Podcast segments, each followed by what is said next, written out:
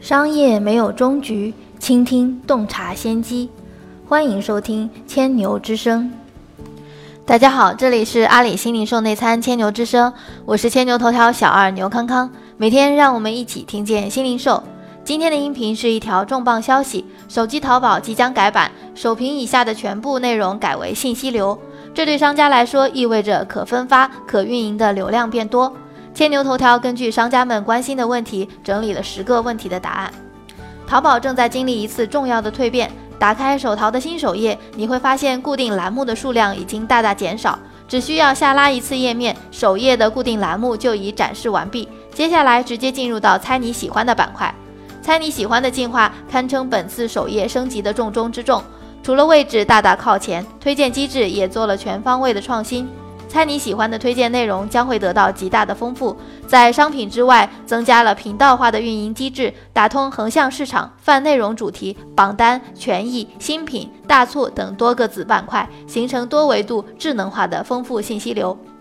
此外，新增的我的频道可以帮助用户方便地管理自己喜爱的市场，将心仪的特色行业收藏在首页，达成私人定制的效果。新增的频道化运营方式是淘宝在原来场景化的推荐基础上优化整合后全新推出的，既有 iFashion 这样的导购内容频道，也有像天猫小黑盒这样基于场景组织的横向内容，还有来自阿里生态的，甚至是生态之外的第三方制作的娱乐、游戏、消费应用和工具。除了猜你喜欢，用户还能通过首页、搜索栏、微淘、商品详情页面等多个位置接触到这些新的运营频道。被简化为导读栏形式的各类行业，则大大降低了用户的浏览成本。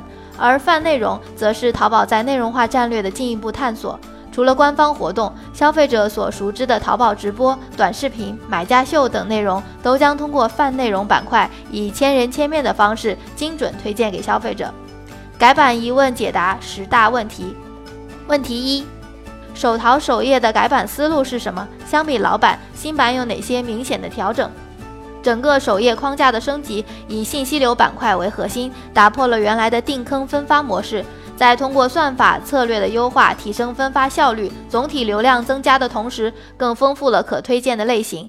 除原来的商品外，增加了频道、栏目、内容主题、榜单、权益、新品、活动。等多元化的分发单元。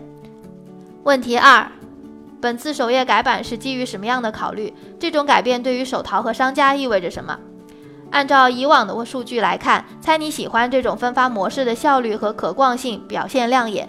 希望通过扩大该模式的影响力，提升首页整体的分发效率和用户体验。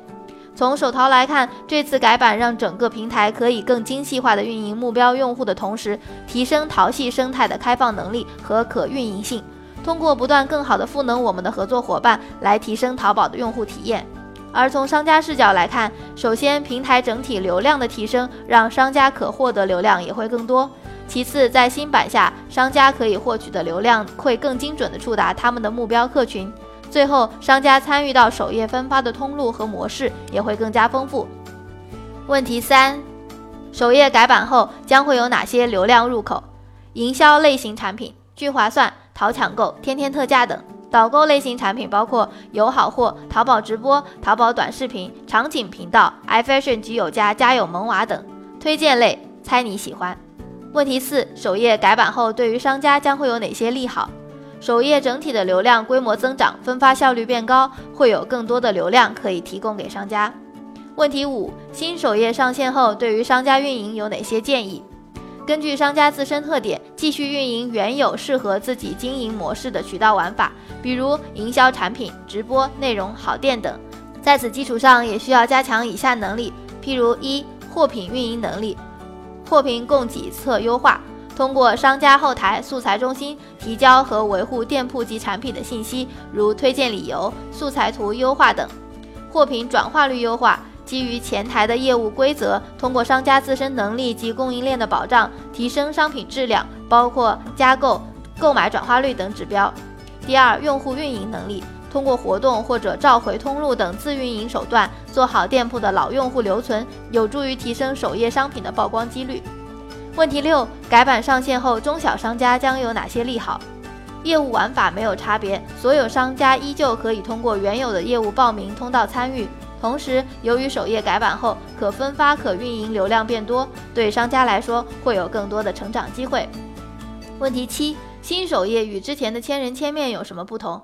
除了内容推荐变化以外，主要是升级了推荐算法，即借助精细化运营的力量，把根据个体消费行为的单一判断维度丰富，拓展为一个个消费场景。通过场景进行的推荐会更精准、更人性化，效率更高，是淘宝真正实现以人为本的算法技术的第一步。